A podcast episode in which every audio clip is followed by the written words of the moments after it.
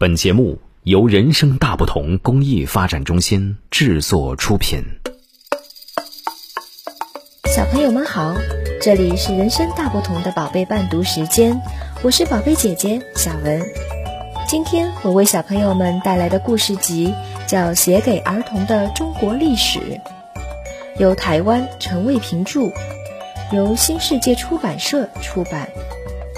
今天的故事叫《开天辟地》。故事开始了。盘古分开天地，女娲捏土造人，这是真的还是假的？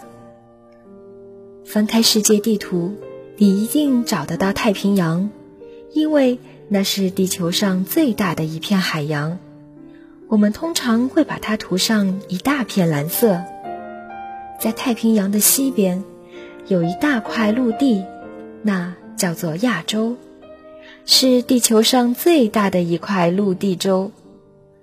从它的中间算起，一直向东延伸到太平洋的那块大地上，有个国家叫中国。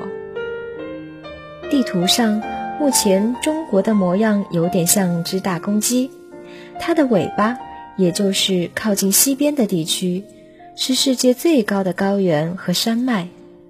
我们不妨把它画上青色的颜料，它的冠部和头颈则是东北的茂密森林区，我们可以将它抹成深绿色。它的背部靠近北方的地区有着大片沙漠和草原，我们涂上黄色似乎比较恰当。它的腹部则是丘陵、田野、湖泊与河流。我们或许可以多用几种颜色丰富它。不过，在稍北的地方，由西到东有条很长的河，它的名字叫黄河。你可别把它描绘成蓝绿色的河水呢，因为它的水色浑浊如泥巴，是名副其实的黄河。在稍南方。由西到东有条更长的河，它的名字叫长江。果真是条很长很长的江。在中国这块辽阔的土地上，目前居住着十几亿人口，它是世界上人口最多的国家。你能想象得出来，这么多的人到底从哪儿来的？他们的祖先？又是谁呢？这问题很难回答。有人会告诉你说，人都是猴子变来的，中国人也不例外。你喜欢这样的答案吗？一直到现在，没有谁能说得清楚。我们只能往上不断追问：猴子又是什么变来的呢？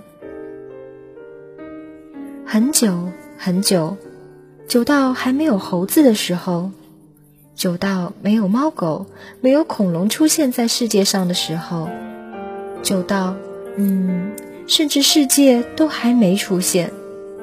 可是，任何故事总得有个开头才行吧？所以，有人便想象，一定是有谁创造了世界，然后又创造了花草树木。创造了鸟兽鱼虫和人，然后才发生许多有关人的故事。在从前，世界上每个民族多半都会有自己的神话与传说。例如，西方人可能会告诉你，这世界是上帝创造的，万能的上帝花了六天时间来创造万物。第一天创造了白天。和夜晚，第二天完成了天空，第三天做了大地、海洋和草，第四天让太阳、星星、月亮挂在天空，第五天造出水族和飞禽，第六天人类的祖先亚当和夏娃以及别的动物出现了，第七天。世界上该有的都有了。上帝对自己的杰作感到很满足，于是就停下来休息了。至于中国人过去又流传着什么看法呢？从前中国人的老祖宗传说，一开始天地是混在一块儿的，到处一片黑沉沉、混混沌沌的，宇宙好像是个大鸡蛋，而大鸡蛋的里面睡了一个叫盘古的人。他睡呀睡呀，也不知睡了多久。有一天，他忽然醒了过来，睁眼一看，四周黑暗混沌一片，什么也看不见。盘古生气了，他顺手摸到一把大斧头，用力一挥，就把这个大鸡蛋砍破了。只见一堆又轻又亮的东西往上飘啊飘啊，一直飘到很高很高的地方。于是，变成了天空。一些沉重无比的东西则向下沉呐沉呐，最后变成了大地。天地就这样被盘古劈开了。天和地分开以后，盘古怕他们再合拢，回到黑暗和混沌，于是就用头顶着天，脚踏着地。天每天升高一丈，地每天增厚一丈，盘古也每天长高一丈，就像一根大柱子撑在天地中间。这巍峨的巨人孤独地站着，不知过了多少年，一直等到天地都稳固的时候，盘古才累得倒了下来。盘古倒下之后，他的头变成了山脉，眼睛一只变成太阳，一只变成月亮，他的眼泪变成江河，呼吸化为阵阵和风，声音变成雷，目光成为闪电，头发化作树木和青草，身上的脂肪变成汪洋大海，他的生命和躯体。使这世界变得更为丰富。这位开天辟地的创造者，自己也成为天地的一部分。这时候的世界还没有人出现。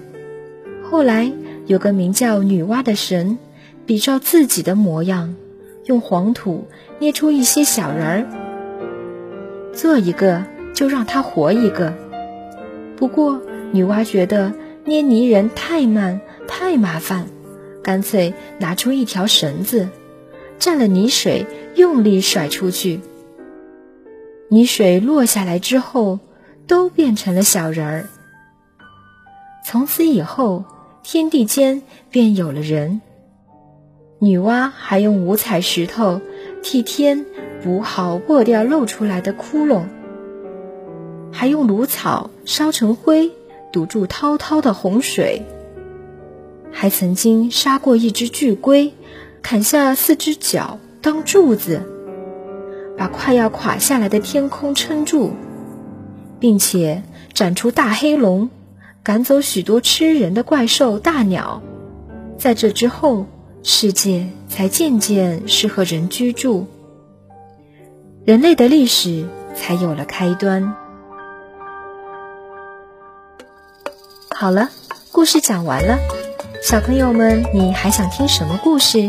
让爸爸妈妈在微信公众号“人生大不同”后台告诉我们吧。下一回，宝贝伴读志愿者们讲给你听。也欢迎大家为宝贝伴读时间打赏，所有的捐赠款项我们将用于购买书籍，送给住院的身患白血病、先天性心脏病等各类重病的宝贝们。谢谢大家，我们下次再见。